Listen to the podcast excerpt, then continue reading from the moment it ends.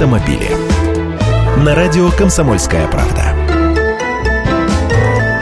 Здравствуйте. Начинаю бить тревогу. Беспилотные машины, оказывается, это полбеды. Компания Google разработала прототип беспилотного мотоцикла. Прототип носит название Ghost Rider и уже прошел первые испытания. На всякий случай, вот вам имя его создателя, инженер Энтони Левандовский. Естественно, теперь Google собирается провести масштабные тесты мотоцикла на дорогах общего пользования. Компания уже обратилась с соответствующим письмом к властям штата Калифорнии. И что-то мне подсказывает, подсказывает, что им дадут такое разрешение.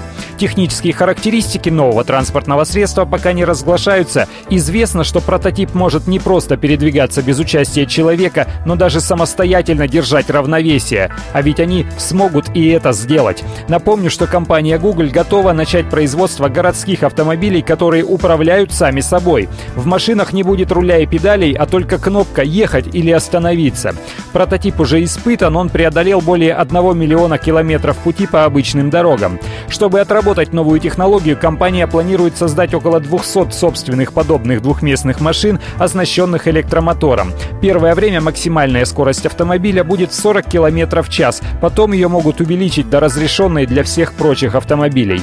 Строго говоря, к этой мысли можно привыкнуть. Вы, конечно, можете опасаться глюка электроники, но вопрос в том, что случается чаще – глюки в электронных устройствах или в головах живых водителей. Еще один вопрос. А на кой им сдался этот самый беспилотный мотоцикл? Я вразумительного ответа пока не нахожу. Автомобили.